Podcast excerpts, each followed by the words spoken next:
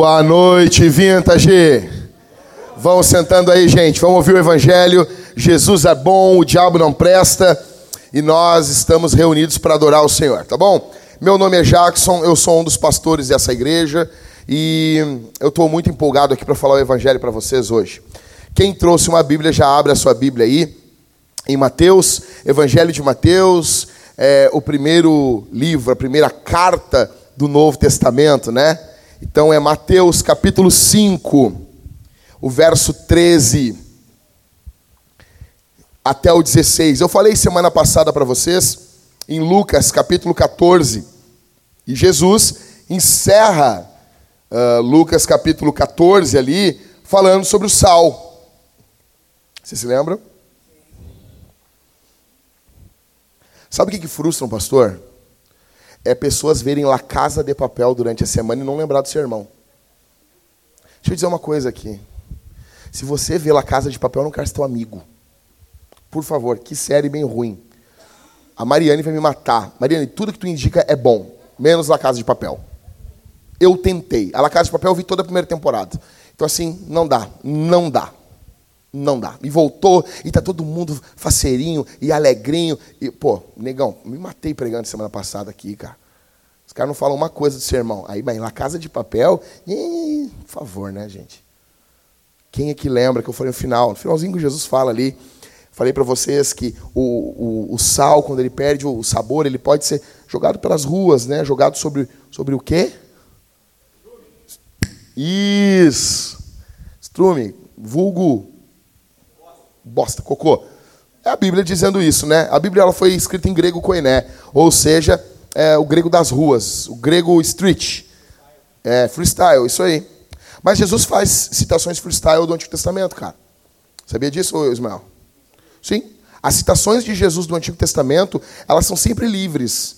Ele, quando vai citar para o jovem rico, ele não cita os dez mandamentos em ordem. Ele cita os mandamentos de forma aleatória ali, cara. É freestyle mesmo, é isso aí mesmo. Gente, vamos lá. Então, Mateus capítulo 5, verso 13 até o verso 16. Vamos ler. E eu prometo para você, não é palavra de política, nós vamos arrumar essas luzes. Essa semana nós vamos botar mais luz aqui. Se não for essa, no máximo na outra. A gente está resolvendo isso aí, tá bom? Colocamos dois desses negócios aí, que na minha época, como é que era. Ô, Catito, como é que era. Como é que era. Retroprojetor. Você se lembra disso aí? Quem pegou escuta essa época? Tinha alguém, a menina do retroprojetor. Deve ter uns 45 anos agora, né? né, Catito? A menina do retroprojetor deve estar com uns. Já deve ser vó. né? Mas você se, se lembra disso? E daí mudava ali, né? Um negocinho ali. Não, pastor, na minha, na minha igreja não tinha, na minha igreja era inário. Então era uma igreja mais tradicional, né? Então, mas a gente colocou, colocamos, o Christopher está fazendo um ótimo trabalho de aumentar as letras dos louvores. Cadê o Cris? Não está aqui? Cris, ficou muito bom, Cris. Ficou muito bom. Ficou muito bom. Cris, que está com a barba feita agora aí, né? Por vontade própria, ele quis tirar os pelos. Por que, que vocês estão rindo? Ô, Cris. Mas por que isso? Bom, vamos lá, gente. Desculpa, Cris. Uh, pessoal que está ouvindo isso aqui, o Cris é o, é o, Cris é o cara, o Cris é o Cris. Cris é um dos diáconos aqui da igreja, solteiro, homem de Deus, e namorando. Verso 13 de capítulo 5 de Mateus: Vocês são o sal da terra. Ora, se o sal vier a ser insípido, como lhe restaurar o sabor? Para nada mais presta senão para lançado fora, ser pisado pelos homens. Verso 14: Vocês são a luz do mundo. Não se pode esconder uma cidade situada no alto de um monte, nem se acende uma lamparina para colocá-la debaixo de um cesto mas num lugar adequado, onde ilumina bem todos os que estão na casa. Assim, brilhe também a luz de vocês diante dos outros, para que vejam as boas obras que vocês fazem e glorifiquem o Pai de vocês que está nos céus. Senhor, eu quero a tua graça para ministrar a tua palavra. Faz coisas poderosas aqui essa noite, para o louvor do teu nome. Amém. Bom, eu gostaria de colocar o nome nesse sermão aqui de A Radicalidade da Nossa Missão a radicalidade da nossa missão. A radicalidade da nossa missão. Escuta isso. Uh, a Bíblia diz, uh, a Bíblia nos mostra que Deus está em missão.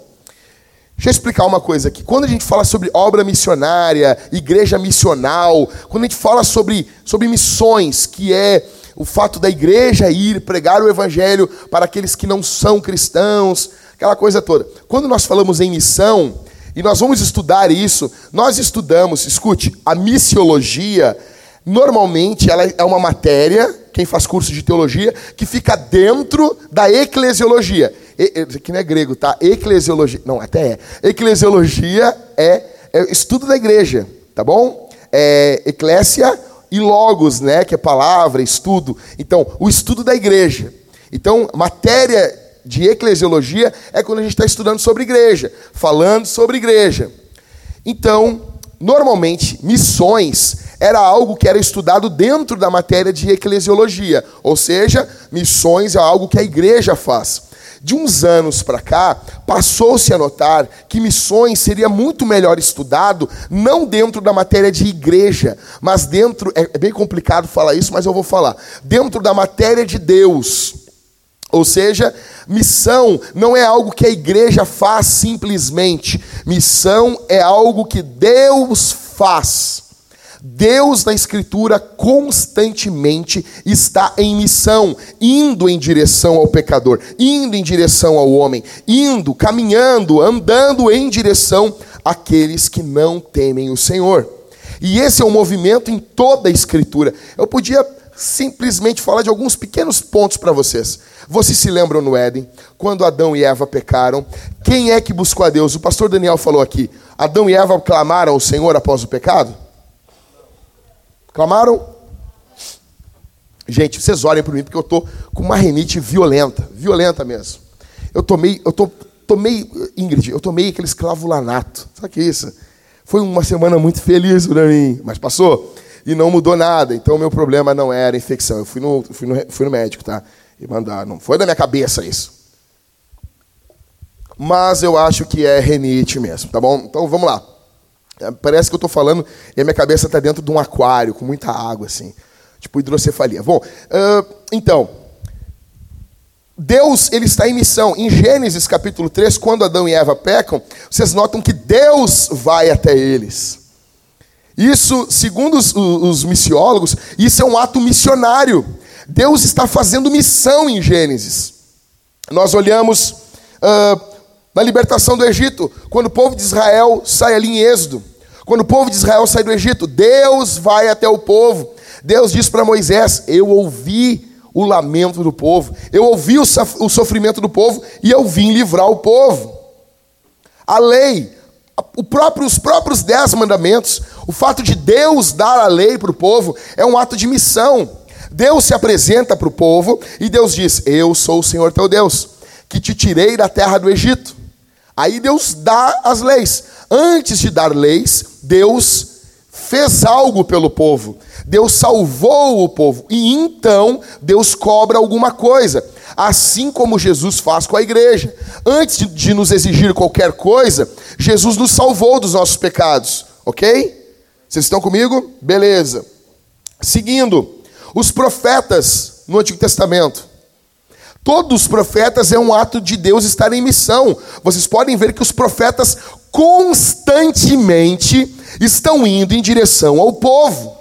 Jeremias, Isaías, Daniel, Zacarias, eles estão indo em direção ao povo e profetizando a palavra do Senhor. Aí nós chegamos no clímax, em João capítulo 20, verso 21, quando Jesus diz: Assim como o Pai me enviou, eu envio vocês.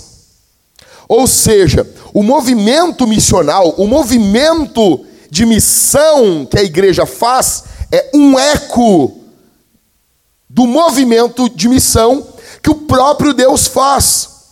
E por que que Deus faz esse movimento? Porque Deus é missionário. O nosso Deus é um missionário. O nosso Deus enviou Deus. Aqui quem, quem quem, como assim, pastor? Nós cremos cristãos na Trindade. O nosso Deus ele é trino, Pai, Filho e Espírito. É um Deus que possui três pessoas. É um mistério. Ah, mas eu não consigo entender. Mas que bom. O dia que entender perfeitamente, deixou de ser Deus. Então o Pai envia o Filho, Jesus vem e ele diz: do mesmo jeito que o Pai me enviou, eu envio vocês. O envio da igreja é um eco do envio de Deus. Nós estamos. A missão de Deus é algo que nós fazemos parte, não é algo que nós fazemos. A missão não é nossa. Deus está em movimento em direção aos perdidos. A igreja está dentro. Então deixa eu dizer uma coisa. Deus vai alcançar os eleitos. Deus vai alcançar os povos não alcançados. Deus vai salvar. A questão é se estamos dentro ou não. Deus está indo em direção ao povo. Por isso, gente, que uma forma prática há uma importância muito grande de nós dispor, de, venhamos uh, colocar à disposição, dispor aqui na igreja, e não aqui apenas, mas na missão, três coisas: o nosso tempo, os nossos talentos e as nossas finanças. São três áreas da nossa vida que Deus usa para estar em missão no nosso, no nosso tempo. É, um, é a forma de nós nos conectarmos com a missão de Deus. Tempo. Gente, na boa, vamos lá. Ah, quando a gente fala de tempo na nossa geração, cara, as pessoas não têm tempo. Eu, eu, eu vou, deixa eu dizer uma coisa para vocês aqui, e o que eu vou falar não é, não é para dar canelada em ninguém, eu não estou pensando em ninguém, eu não pensei em ninguém quando escrevi esse texto aqui, esse esboço, mas eu estou falando de forma livre, isso aqui com base no que eu vivo há 21 anos seguindo Jesus. Gente, uma coisa que eu fico, eu fico, Jack, eu fico abismado, é que as pessoas fazem assim, ó. Eh, minha filha vai fazer um ano, o aniversário dela cai numa segunda-feira, ou numa quarta, não me lembro. Imagina se eu marco agora o aniversário dela na segunda, às nove e meia da manhã, aniversário de da minha filha. Não vão faltar, hein, gente? Nove e meia da manhã, segunda-feira, aniversário da minha primogênita. As pessoas, ah, não, pastor, mas é que eu não posso. Por que que tu não pode? E vou me ofender. Por que que tu não pode? Porque eu trabalho. E das pessoas, não, nós entendemos. Aí marcamos o aniversário de qualquer arranhento no domingo, e diz, não, não vou no culto porque já notou? Como na prática o culto ele não tem valor para nós. Nós não valorizamos. Eu disse aqui antes na devocional, se nós tivéssemos ideia que nós estamos diante do Rei dos Reis e Senhor dos Senhores, se nós, que nós estamos cantando diante do Senhor, você tem que imaginar aqui no púlpito como se tivesse um trono brilhando, o Senhor Deus, o próprio Jesus Cristo sentado nesse trono, recebendo tua adoração. Nós cantaríamos de forma diferente. Mas imagina isso. Não, o aniversário é no domingo, não tem problema. É num dia do GC missional? Ah, GC missional. Não tem problema nenhum. Não há problema. Mas se for no horário do trabalho, tem problema. Por quê? O nosso tempo, nós, o tempo ele revela o que tem valor na nossa vida. A, a forma como nós dispomos o nosso tempo. A forma como nós organizamos o nosso tempo. Por exemplo, cara, nós vivemos perdendo e desperdiçando tempo. Você clica para ver um vídeo lá, aí é um vídeo de 12 minutos, só bobagem. Aí tu, ah, vou ver. Ah, passar tempo, perder tempo. Cara, passar tempo. Quem disse que tu tem 12 minutos? Você só clica para ver um vídeo. E daí tu vai ver, às vezes o cara manda um vídeo no WhatsApp, é 16 mega, dá um dó de gastar os dados com aquilo ali, cara. E tu clica um gato peidando, sabe? As pessoas, ah, vou ver, um vídeo de quatro minutos, beleza. Mas quem disse que tu tem quatro minutos? Nós desperdiçamos o tempo, mas Deus nos deu tempo para nós usarmos na missão. O nosso tempo, ele não é simplesmente nosso. Nós devemos usar o nosso tempo na missão. Talentos. Quantos aqui Deus não deu talentos para vocês? Talentos de artes, talentos musicais, de decoração, pregação, ensino, talentos de ajuda. Quantos aqui não foram chamados por Deus? Quantos que estão aqui essa noite que o Espírito Santo vem falando no teu ouvido para você começar a abrir a tua boca durante a semana e pregar o evangelho e você tem resistido isso?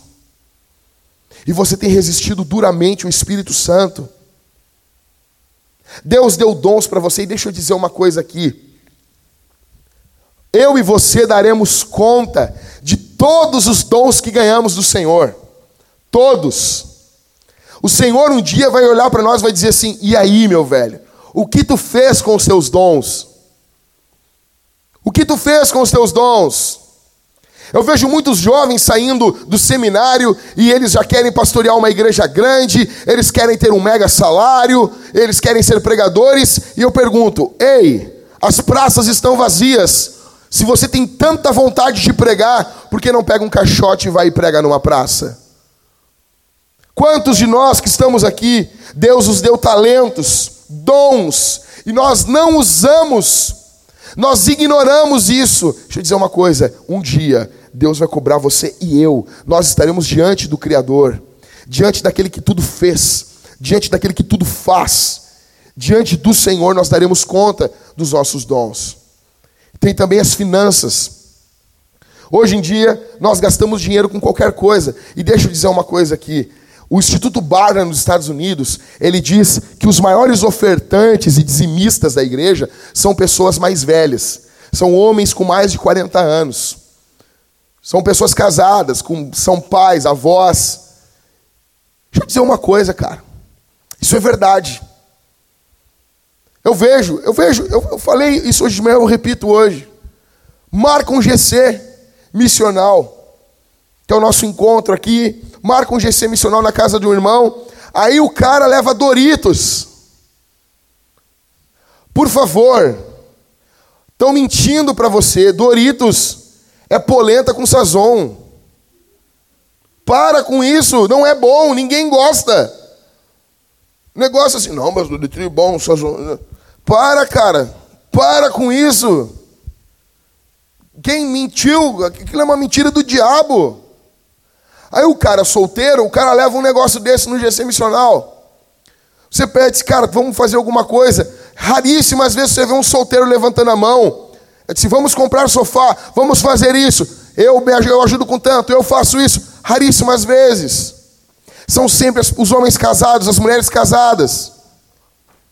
Mas na hora de comer uma pizza depois do culto, todos têm. Na hora de fazer uma coisa, uma bobagem, todo mundo tem dinheiro. Só que quando envolve missão, dói o nosso bolso. Dói, é difícil. Plantação de igreja é algo difícil tempo, talentos e finanças. Dentro disso, nós temos quatro tipos de igreja. Então, essa é a forma como Deus se move. Ok, mas Deus se move por intermédio da igreja. A igreja é o corpo de Cristo? É. A igreja é o corpo de Jesus. Existe um tipo de igreja, e a igreja contra a cultura. Tudo que a cultura faz está ruim. Tudo que a cultura faz está horrível. Rede Globo não presta, mas não presta mesmo, né? Rede Globo não presta. As novelas. Eu acredito que ninguém aqui vê novela da Globo, por favor. Os caras chegam para mim e dizem assim, pastor, eu vim de uma igreja que o pastor dizia que as novelas da Globo, elas eram consagradas ao diabo nos po... tinham porões da Globo e elas eram consagradas ao diabo. Daí eu fico bem sério assim, mas elas são mesmo? Meu cara, mano, como assim, pastor? O cara acha que eu vou pegar? Não, vem capaz tem problema não. Óbvio. É óbvio que é um lixo. Mas beleza, beleza, novela da Globo, Rede Globo não. Aí o irmão Mel, o Gibson, ele faz um filme chamado A Paixão de Cristo. Daí as pessoas, não presta também. Pô, mas daí nada é bom. Mas daí nada presta. Está tudo errado. Então nós somos uma igreja contracultural. Daí o que, que nós fazemos? Nós, nós vamos um dia montar um bunker aqui na igreja. Vamos ter um bunker muito violento na vintage. Um bunker brutal. Vamos ter muita comida enlatada e ficar esperando a volta de Jesus. Não é legal isso. E vamos botar o nosso carro em caso de arrebatamento. Esse carro ficará desgovernado. Deixa eu dizer uma coisa para vocês. Nós não estamos. Essa, isso precisa mudar na nossa cabeça. Nós não estamos atrás de um escapismo do mundo. Nós não estamos atrás de, de uma fuga do mundo. A volta de Jesus não vai ser uma fuga da igreja. Não vai ser o momento que a igreja vai fugir do mundo. Ah, pastor, tu não crê no arrebatamento? Eu creio, eu creio na volta de Jesus. Só que a volta de Jesus ela não vai ser invisível. A Bíblia diz que todo olho o verá. Todo olho vai ver quando ele voltar. Todo olho vai ver. E ele vai reinar, governar. Como nós cantamos aqui, vencendo vem Jesus. Nós vamos, estaremos junto com Jesus quando ele começar a restaurar todas as coisas, quando ele julgar grandes e pequenos. Eu creio na volta de Jesus. A igreja se encontra com ele, sim. Tessalonicenses fala em arrebatamento, mas não vai ser uma coisa que, pum, sumimos e tá, cadê Jesus? Jesus não voltou. Jesus estará voltando. Nós nos encontraremos com ele nos ares, disse Paulo. Todo olho vai ver, assim como o relâmpago que sai do ocidente e se mostra no oriente, todo, assim há de ser a vinda do filho do homem. Nós não estamos atrás de um escapismo do mundo. Nós queremos que o nome de Jesus triunfe. Nós queremos a volta do unigênito de Deus, porque nós queremos que a glória, a fama do nome dele. Mas não estamos desesperados atrás de um escapismo. Não estamos lutando contra tudo que a cultura faz. Nós entendemos que existem coisas que a cultura faz que é boa e existem coisas que a cultura faz que é má. Porque a cultura, ela reflete a queda, que é loucura, rebelião contra Deus, e ela reflete de certa forma também a graça de Deus, porque o Senhor é o criador de tudo. Então, não somos uma igreja contracultural. Aí tem um outro extremo. Se tem a igreja contracultural, que está tudo errado, tem a igreja que abraça a cultura. Ai, cultura, vem cá, dá um abracinho. Aí tudo que, a, tudo que a cultura faz é bonito. Tudo que o mundo está fazendo é legal. Aí está tudo certo, está tudo belo, está tudo bonito, não tem problema. Temos que olhar o lado positivo. Só um pouquinho. Isso é uma manifestação da queda. Aí a igreja vai e abraça a cultura. A cultura e abraça. Nossa, nós estamos juntas. Não, não, não, não, não. Se você elogia a cultura para ganhar o aplauso dela, você corre o risco de cedo ou tarde trair a cruz de Cristo. Escute isso. Você acaba traindo a cruz de Jesus. Aí tem o terceiro tipo de igreja, que é a igreja sobre a cultura. Ela vive uma outra cultura louca. Tu chega na igreja, o cara, e aí, varão? E aí, varão? O gurizão chegou uma vez na igreja que eu congregava e disse assim, e aí, varão? E as Rebeca? Como assim? Como assim? Em vez de dizer, pô, e as gurias, como é que tá as gurias da igreja aí? O cara, e aí, varão? E as Rebeca, como é que estão as Rebeca? A zinga. Evangeliquez, né? O crentez. Aí a gente cria uma cultura de gueto, entendeu? Aí a gente tem a no, o, no, tudo nosso gueto. Não, não, eu não vou ver esse programa da, aí de show de calouros. Eu vou ver o troféu promessa. Uh, né? A gente, a gente, a gente é, é, pega as coisas e, e, e bota um, um, um caldo evangélico em cima. A gente cria a nossa cultura. E existe o quarto tipo de igreja, que é a igreja missional. Que é a igreja que olha a cultura e ela discerne a cultura. Diz assim: isso aqui é reflexo da queda. Isso aqui é reflexo da graça de Deus. Ela olha um, um, um, livro, por exemplo, eu ganhei essa semana, que passou, chegou lá em casa, o livro A Baleia, ou Mob Dick. Um livraço. Aí o cara olha e diz, cara, isso aqui é uma jornada, a jornada da masculinidade. Revela a, a, como um, um rapaz vai se tornando um homem. Ele também pode falar para nós sobre o, a vaidade do homem querer, querer ganhar do Criador.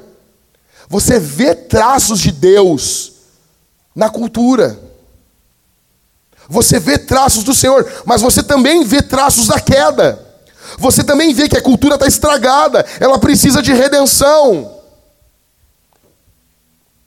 Aí Jesus, sabendo de tudo isso, ele chega para nós e ele nos fala no verso 13: vocês são o sal da terra.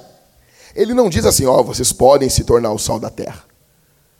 Ele já sai e faz uma declaração. Uma declaração firme. Vocês são o sal da terra. Não é que vocês podem se tornar o sal, vocês são. Gente, essa sociedade aqui da escritura aqui, eles não tinham geladeira. Muito menos aquela geladeira de inox. Que somente as pessoas que venceram na vida têm. Porque o alvo da vida, em primeiro lugar, é conhecer Jesus. Em segundo lugar, é ter uma geladeira de inox. Porque se você tem uma geladeira de inox, cara, acabou. Você não tem mais como esconder que você tem dinheiro. E escute: se você tem uma geladeira de inox, daquelas que o freezer é embaixo, então, cara, até eu queria um negócio desse, cara. Um dia, cara, se eu fizer isso aí, eu vou escrever um livro como blindar o casamento, só dicas assim. Compre uma geladeira de inox para sua esposa. Tu blinda o casamento. Blindou. For essa de inox, que o freezer é embaixo, que isso é chique demais, cara. Demais, é logo, rapaz. Mas tem. Claro que tem, cara. Nesse período aqui, onde Mateus está falando, não tem isso. Não tem geladeira. Então a forma como se conserva os alimentos é usando sal. É usando sal. Então você colocava sal no alimento, na carne, tipo charque, e aquilo conservava o alimento. Aí Jesus diz: Vocês são o sal. Vocês são aquilo que conserva o mundo de vocês. Vocês são aquilo que adia o estado de putrefação do mundo, porque o mundo está apodrecendo sem Jesus. O mundo está apodrecendo, o pecado está apodrecendo o mundo, está retirando a graça de Deus do mundo. Mas a igreja, ela é aquilo que está salgando, impedindo que o mundo entre em estado de decomposição rapidamente. Nota uma coisa: o sal, ele é um elemento radical. Não tem, cara. Uma vez a minha mãe fez um, um feijão e ela colocou todos aqueles temperos que as mulheres colocam. E tem uma folha que as mulheres botam no feijão também, eu não sei porquê. Exato, das coroas, né? Não tem uma coroa de lô, é isso aí, né? Pode comer aquilo, né, gente? Não? Hã? Sério? Quanto tempo eu tenho de vida, então? Eu... Não pode mesmo. Quando bota aqueles negócios, parece um panda comendo assim, eucalipto. Uba.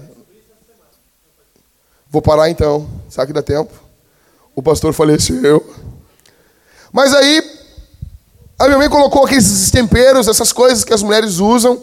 Esse, colocou tudo, colocou louro, colocou todos os negócios. E a minha mãe esqueceu de colocar sal. Cara, o, o, o feijão ficou doce. Porque o, o fundamental era o sal. Ah, feijão doce, que nem os americanos. Por favor, cara. Por favor, nem te apresenta. Tu vê que os caras comem aqueles negócios no The Walking Dead, no Apocalipse zumbi. Aí o negócio é tão ruim que só sobra aquilo, velho.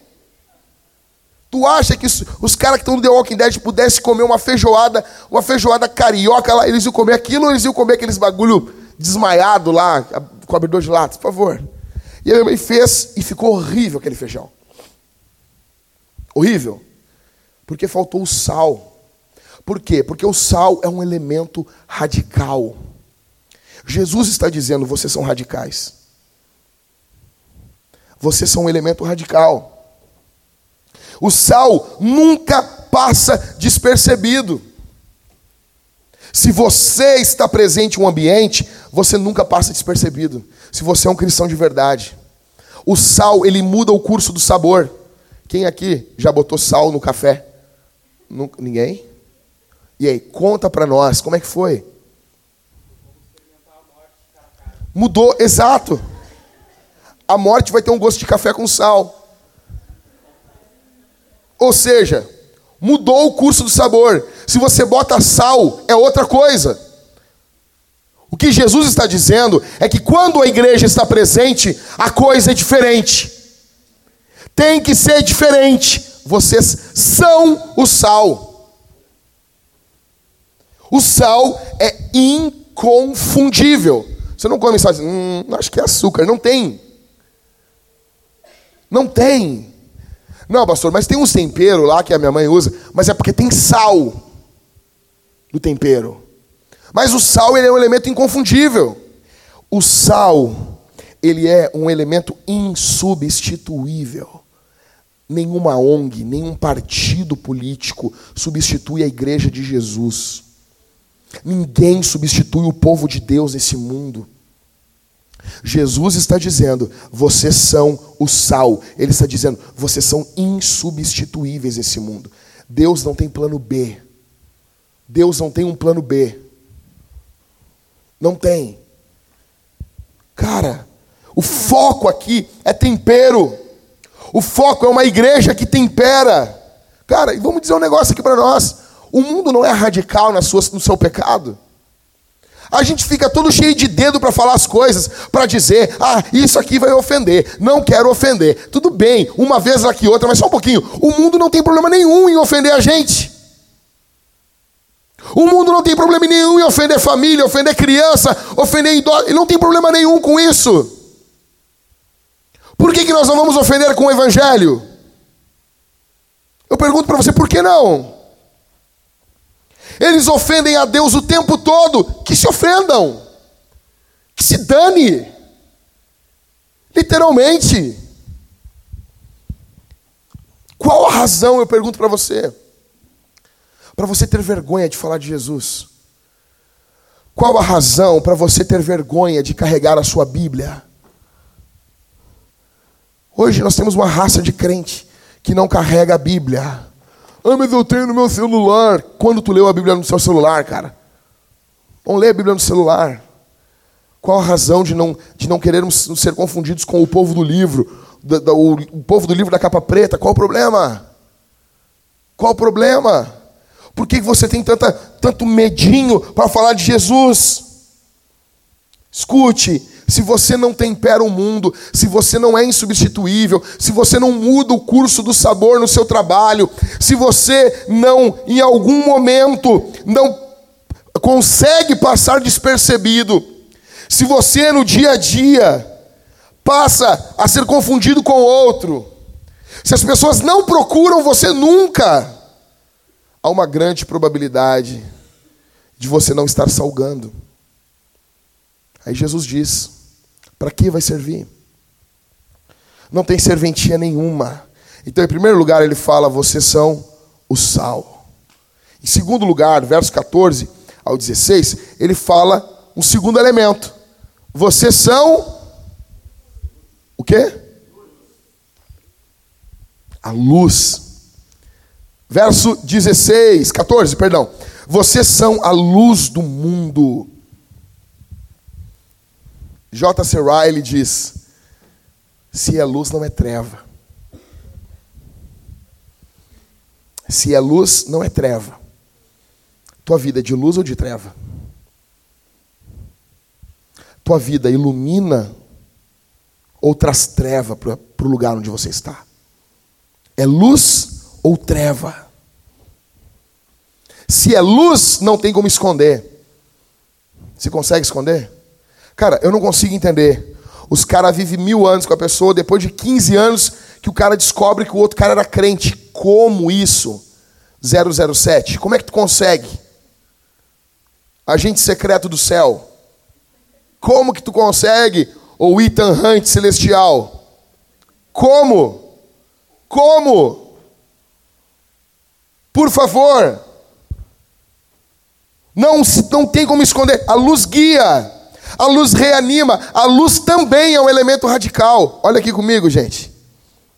Cara, a luz nunca passa despercebida. Se tem luz, não passa despercebida. Aí alguém diz assim: Ah, pastor, mas a minha luzinha é tão fraca. É tão fraca. É tanta treva no mundo. É tanta, tanta, tanta treva no mundo. É tanta treva no mundo. Pessoal, desliga a luz lá do fundo, por favor, da entrada da igreja aí. Desliga a luz para nós também aqui, Mateus. Desliga lá na frente, pessoal. Olha isso aqui. Desliga a outra. Olha isso. Uma luzinha. Olha isso. Olha como ilumina. O ambiente está em trevas. O ambiente está totalmente escuro. Mas uma luzinha faz toda, toda, toda a diferença. Uma pequena luz. Uma pequena luz faz toda a diferença. Pode ligar, Mateus.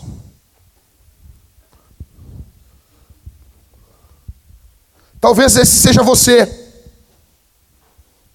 Seja uma pequena luz. Segunda-feira nós fizemos 14 anos de casado, minha esposa e eu. Há 14 anos que a minha mulher me aguenta, velho. Cara, sério. Se algum dia alguém fosse salvo por obras, era minha mulher.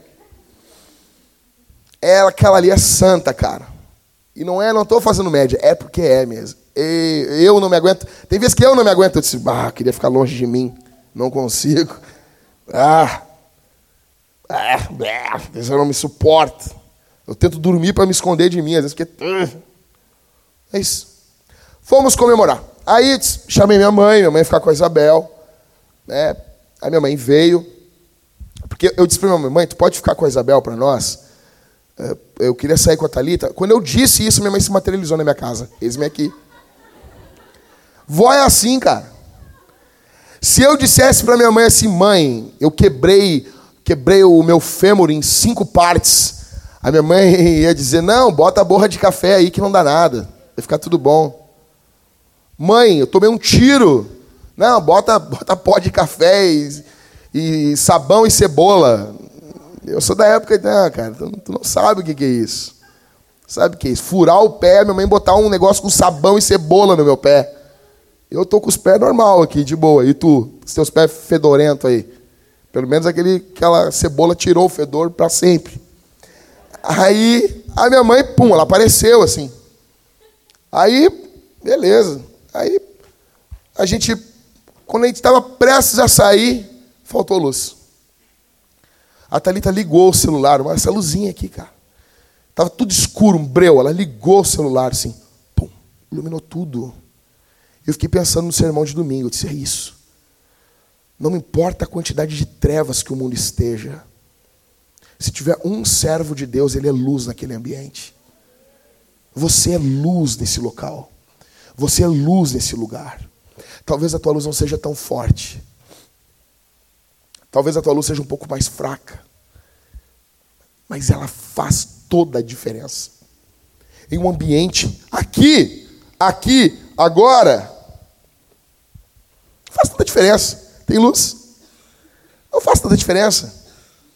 Agora, quando estamos com tudo desligado, sem luz alguma, faz total diferença. Jesus está dizendo: vocês são a luz do mundo. Agora tem uma coisa: a luz ela revela, a luz ela expõe, a luz ela denuncia, a luz ela denuncia o pecado do mundo. A tua vida precisa denunciar a maldade do mundo. E aí? Quantos querem isso? O foco aqui da luz, note, é influência, boas obras, onde todos podem ver. Essa luz ilumina todos, não é algum só. Não é só quem você quer, não é só aqueles que parecem com você. Alguns exemplos de radicalidade na Bíblia. Primeiro, o próprio Jesus. Jesus chega e ele é extremamente radical. Eu pregando o evangelho esse final de semana que passou, e eu estava falando para meu irmão. Meu irmão foi na minha casa até 5 da manhã, e eu disse para ele assim, mano, digamos que Deus viesse ao mundo. Digamos que ele viesse. Tu acha que ele perturbaria as pessoas? E meu irmão, claro. Claro que sim. Ele ia perturbar as pessoas, né? Meu irmão, claro. Ok. E tu não acha também que as pessoas ficariam iradas com ele? E ele, sim. E tu acha que as pessoas não teriam vontade de matar ele? E ele, é, é, é. E por ele ser Deus, se ele fosse morto, tu acha que ele conseguiria ficar morto? Ou ele venceria a morte? Aí ele sorriu, é, ele ia vencer a morte. Eu, ok. E tu não acha que esse evento ia dividir a história?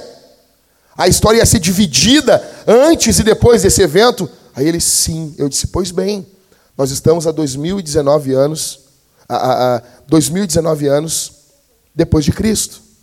Dividiu a história. Deus, ele é radical. O que é pecado é pecado. O que é amor é amor. O que é graça é graça. Ele é radical em amar. Ele é radical em curar. Ele é radical em salvar. Ele é radical em condenar. O nosso Deus, o próprio Jesus nos mostra isso. Os profetas do Antigo Testamento, a mesma coisa. O Evangelho é uma mensagem radical. Você chega para o cara e diz assim: Ei, cara, você precisa se arrepender dos seus pecados, porque você está perecendo. Você está indo para o inferno. Sabe o que é isso? Dizer isso para a pessoa. Como assim? Quem tu pensa que tu é? Seu chimbungo, falar um troço desse para mim? Você tem que falar isso aí. O evangelho é uma mensagem radical. A igreja é uma comunidade radical. Em um mundo líquido, em um mundo de relacionamentos líquidos que começam hoje e terminam amanhã, nós estamos unidos pelos laços do Calvário.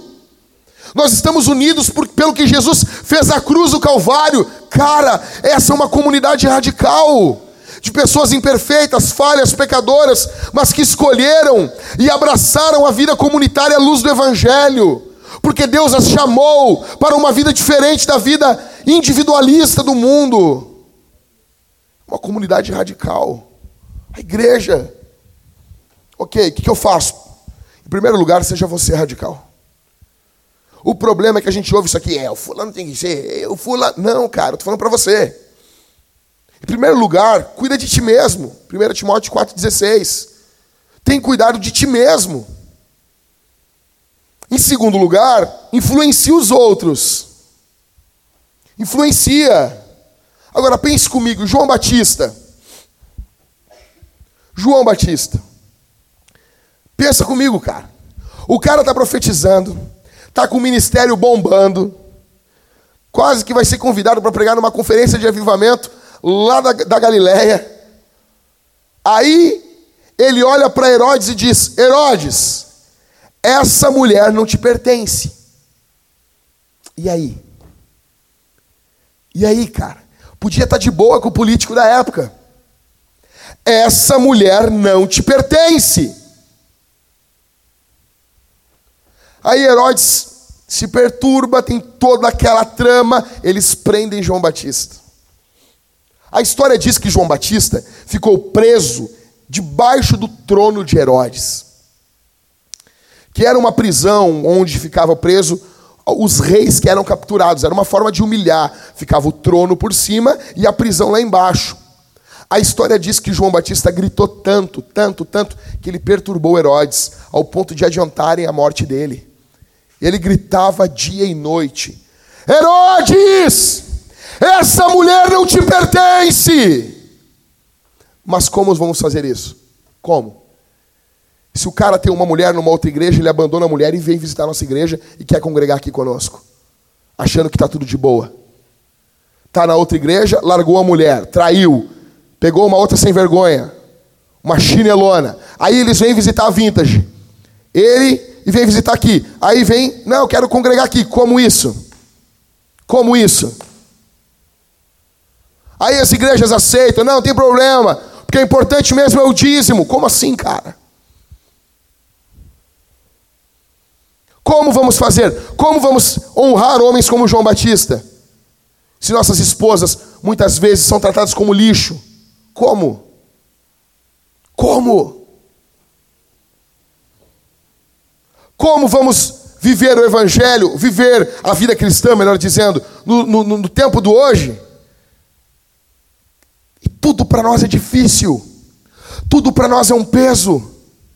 Quando os cristãos falavam esse texto aqui, no Império Romano Antigo, e eles diziam: Eu sou a luz do mundo. Sabe o que, Nero fez com eles? Sabe o que, que Nero fez? Nero pegou eles, colocou eles em estacas no quintal da sua casa, colocou tecidos, jogou querosene e tocou fogo. E disse: Ah, vocês são a luz do mundo, então ilumine o meu quintal. Colocou os crentes vivos, iluminando o quintal, eles morriam cantando: Teus e meus irmãos. Mas hoje, tudo é um parto para nós, tudo é difícil. Porque o cachorro do primo do bandido, não, eu preciso, não, mas veja bem, tudo é difícil. Os crentes do regime de Fidel Castro, os pastores que foram mortos, fuzilados por Fidel Castro e seus capangas. Senão, o comunismo é diabólico. Eu não estou falando aqui de política, estou falando do Evangelho. E não há nada no mundo que faça mais oposição, nenhum sistema que faça mais oposição ao cristianismo do que o comunismo. É assim diabólico. Pegavam os pastores em Cuba, eles colocavam sacos e colocavam ratos dentro e eles amarravam. Os ratos ficavam ficavam mordendo o rosto, a cabeça dos pastores. E eles não negavam a fé em Jesus. Eles não negavam a fé em Jesus. Quantos homens como Richard Rembrandt, que escreveu no livro Torturado por Amor a Cristo, quando ele conta no período da Romênia comunista, quando eh, eh, os comunistas faziam os pastores que estavam presos cear com fezes e urina.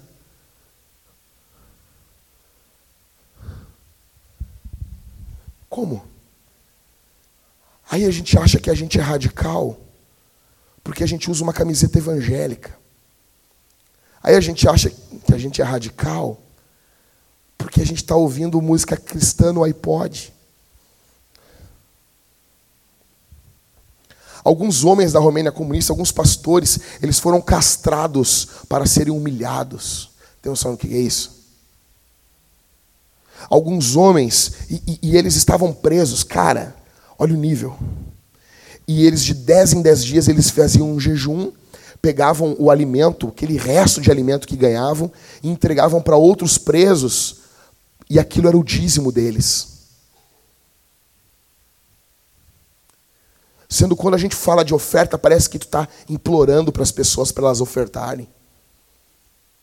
Tem algo muito errado com a nossa geração. Nós somos uma geração de mimados, que temos tudo na mão. Tudo, tudo, tudo. Você pode, chega em casa, chega em casa hoje e vai no YouTube e bota um milhão de milagres, portas abertas. Bota lá, um milhão de milagres. Os caras chegaram e, e um, um, um sonhador disse: e se nós contrabandeássemos um milhão de Bíblias para um país, se não me engano, é a China, alguns anos atrás, se não me engano, posso estar enganado. E se nós contrabandeássemos um milhão de Bíblias? E daí tem aquelas, aquelas dublagens estilo Polishop. Então eu não sabia o que seria. Eu nunca tinha nem conseguia imaginar o que era um milhão de Bíblias. O tamanho que seria aquilo. E o pastor disse: Ei, Bob, precisamos de um cargueiro maior.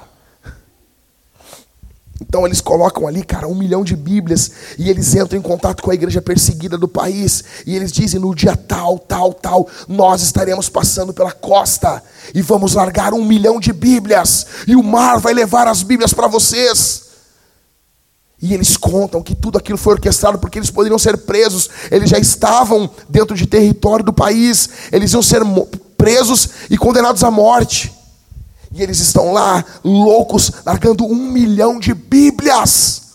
E aqueles caixotes são largados no mar. E o Senhor Deus soprou o mar. Às cinco da manhã estavam pastores, diáconos, esperando na praia. E as Bíblias vinham chegando. Para quê? Para nós do Brasil não andarmos com Bíblia. Porque temos vergonha. Para nós do Brasil não comprarmos uma Bíblia por mês, uma a cada dois meses, porque é muito caro. Nós somos uma geração derrotada, de medíocres.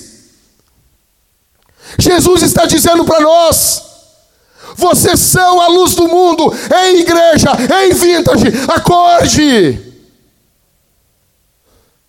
Algo tem que acontecer, algo tem que ocorrer. Nós não podemos morrer sem ver a mão do Senhor operar nessa geração. Nós precisamos ver a poderosa, potente, magnificente mão de Deus operando na nossa cidade. Nós precisamos ver isso. Um milhão de milagres. Escute, encerro dizendo que um pré-reformador porque quando nós estudamos a reforma protestante e nós amamos a reforma protestante, nós falamos muito de Lutero, Calvino, Zwinglio, nós falamos muito desses caras. John Knox, tem um amigo meu que botou o nome do filho de John Knox, acredita nisso? Os caras são tão viciados na reforma protestante que o nego botou o nome. Cara, eu disse: como é que tu convenceu tua mulher? O cara vai ser chamado de Inox no colégio. Você sabe que vai acontecer isso, né? Óbvio. Que mulher deixa um negócio desse, cara? Não sei. Ele deve ter dado uma geladeira de inox para ela. Aí, mas os caras quera mesmo, eles eram os pré-reformadores. Então John Hus, ou Ian Hus, quando ele estava sendo morto pela Igreja Católica Romana, quando ele estava indo para a fogueira, Podia negar tudo, só negar o teu ensino. Só negar esse ensino. Ele está na fogueira para ser queimado, amarrado, porque pregou o evangelho da graça. E ele diz o seguinte: o que hoje sabemos que foi uma profecia. Hoje, vocês assarão um ganso magro, porque rãs é ganso. Mas em cem anos ouvirão um cisne cantar. Não serão capazes de assá-lo, e nenhuma armadilha ou rede poderá segurá-lo. 102 anos depois nasce Lutero. 102 anos depois nasce Lutero. Tem noção disso? Você tem noção disso? São homens que o mundo não é digno. São homens dos quais o mundo não é digno. Deus, só que esses homens passaram. Esses homens, o tempo deles se foi. Hoje é o nosso tempo, é nós que estamos vivos. Nós estamos aqui hoje. Como o, o, o grande cardeal no período de, de, de John Huss, quando ele foi ouvir, ele ouviu o ensino do, do, do Hans, ele diz assim: Mas esse ensino nunca irá para frente, nem por cima do meu cadáver. Deus tem um senso de humor, né? Esse cara morreu, foi enterrado na igreja, porque os padres eram enterrados na igreja. Até é legal isso, imagina botar nós aqui, Daniel. Né? Seria legal um negócio desse, né? E ele estava enterrado ali, e Lutero foi ordenado ao sacerdócio em cima do caixão dele. Foi por cima do cadáver dele. Você acredita nisso, cara? Foi ali, foi o local, e Lutero nem sabia. Nem por cima do meu, foi por cima do cadáver dele, sim. O nosso Deus é livre. O nosso Deus é livre. O nosso Deus é livre. Quando Lutero está na dieta de Worms, dieta não era de comida, tá? Interrogatório em Worms. E ele está, ele está para ir, na verdade, para a dieta de Worms, que era um interrogatório da Igreja Católica. E, um, e, e, e os homens começam a perguntar para ele, Lutero, e se acontecer isso? E se acontecer aquilo outro? E um grita na multidão e diz, Lutero, cuidado com a fogueira. Lutero diz assim, monte uma fogueira de norte a sul da Alemanha. Eu caminharei por cima dela dizendo que Jesus Cristo é o Senhor. E ele diz assim: ainda que os demônios informes sejam incontáveis como os telhados da cidade, ainda assim eu vou sustentar aquilo que tenho falado, crido e pregado. E nós?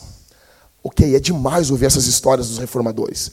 A gente pode passar a madrugada falando delas. Ok, e daí vamos embora, comer nossa pizza e seguir nossa vida medíocre. Eu pergunto, e nós? O que, que muda na tua vida amanhã? Vós sois o sal da terra e a luz do mundo. O que, que muda na tua vida e na minha amanhã? O que, que muda? Vai continuar vendo vídeo de gato peidando no YouTube e rindo. Deus chamou você e eu para coisas mais, mais altas, mais importantes. Vamos orar, igreja. Eu quero que você faça uma coisa essa semana. Uma. Você vai pregar o evangelho, você vai orar. Enquanto nós estivermos orando, o Espírito Santo vai colocar no teu coração uma pessoa para que você pregue o evangelho essa semana. Uma pessoa. E você vai pregar o evangelho para essa pessoa.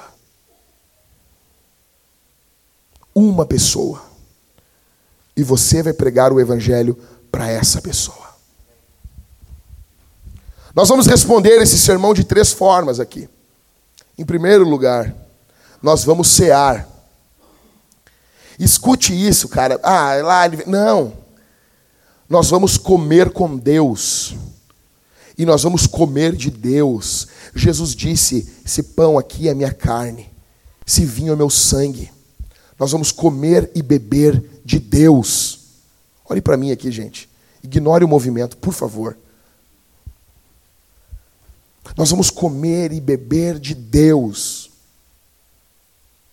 Você e eu comeremos e beberemos do Senhor. Quem? Aqueles que estão em comunhão com a igreja. Você que congrega em algum lugar. Só que você tem que fazer isso com discernimento, discernindo o corpo do Senhor. Escute isso. O que é discernimento do corpo? Você tem que discernir a igreja, você tem que discernir, entender que isso aqui é o corpo de Jesus. Em segundo lugar, nós vamos responder o sermão ofertando. E como eu tenho dito domingo após domingo, nós não queremos o dinheiro do remédio do teu filho. Não. Nós queremos que você deposite ou no gasofilácio ou nos cartões lá no fundo, na máquina de cartão, o dinheiro do teu salário que é de Deus, um pedaço dele. Que você dizime o teu dinheiro. Que tem um pedaço desse dinheiro do teu salário que ele é de Deus. Que ele é para o Senhor cumprir a missão dele na nossa época. Em terceiro lugar, nós vamos cantar ao Senhor. Nós vamos cantar e louvar ao Senhor. Cara, nós precisamos entender que o culto é uma festa. Moisés disse, quando o povo de Israel falou para Faraó, para que o povo de Israel saísse do Egito, nós vamos sair e fazer uma festa para o Senhor no deserto, porque culto é festa. Nem toda festa é culto, mas todo culto é festa. Nós precisamos cantar ao Senhor. Como eu disse para o pessoal aqui, no começo do culto, para os voluntários, para o staff aqui, se você entender a Bíblia, se você entender a Escritura, você vai notar que o final do conhecimento de Deus é a adoração. Quanto mais você conhece, quanto mais você estuda, quanto mais você lê, mais você canta, mais você ora, mais você se torna piedoso. O final de toda teologia, de toda pregação, de toda aula, qualquer coisa que envolva explicação da Bíblia deve envolver louvor. Por isso que sempre encerramos o culto aqui com canção. Por isso que em casa, quando encerramos o culto, encerramos com canção. Eu quero orar por você nesse momento. Eu gostaria que você ligasse o walk-talk direto com o céu e falasse com o general, porque nós estamos em guerra. Vamos ficar de pé, igreja.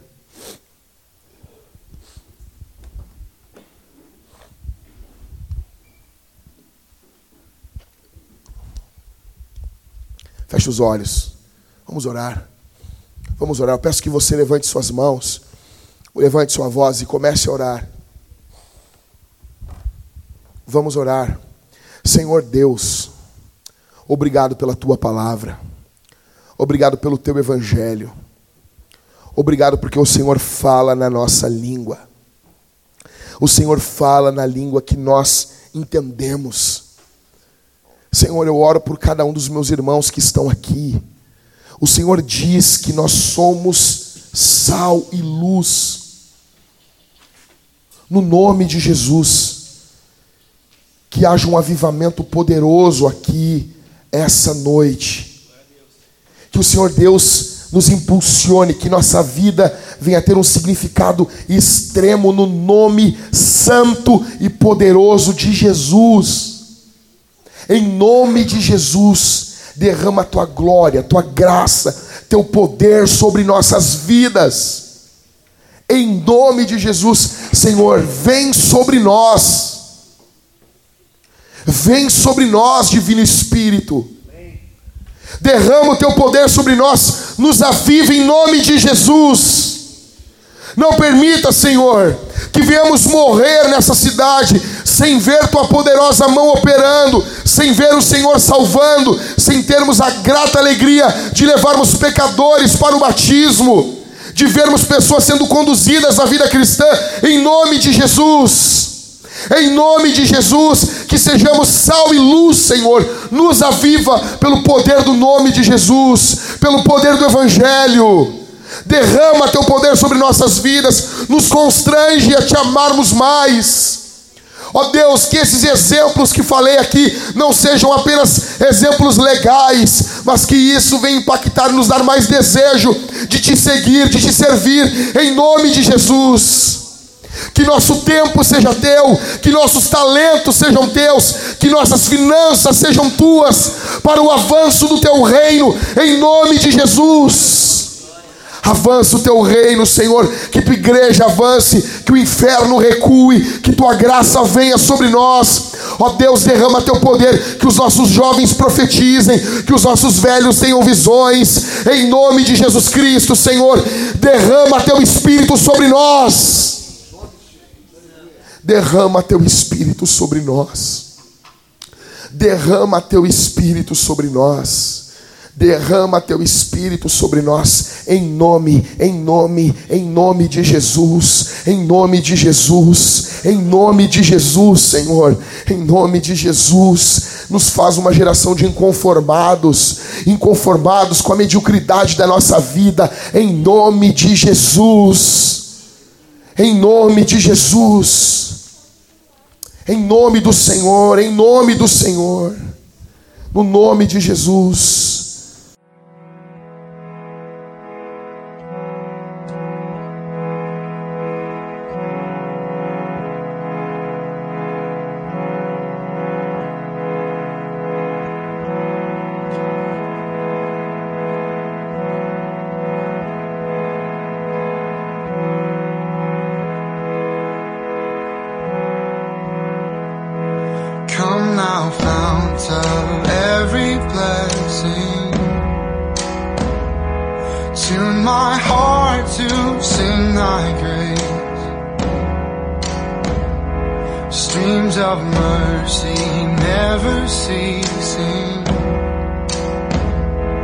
call for songs of loudest praise. Teach me some melodious sonnet, sung by flaming tongues above. Praise the mount i fixed upon it. Mounts of God's unchanging love.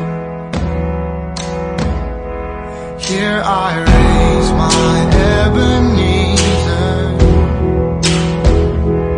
Hither by thy help I've come. And I hope by thy good pleasure safely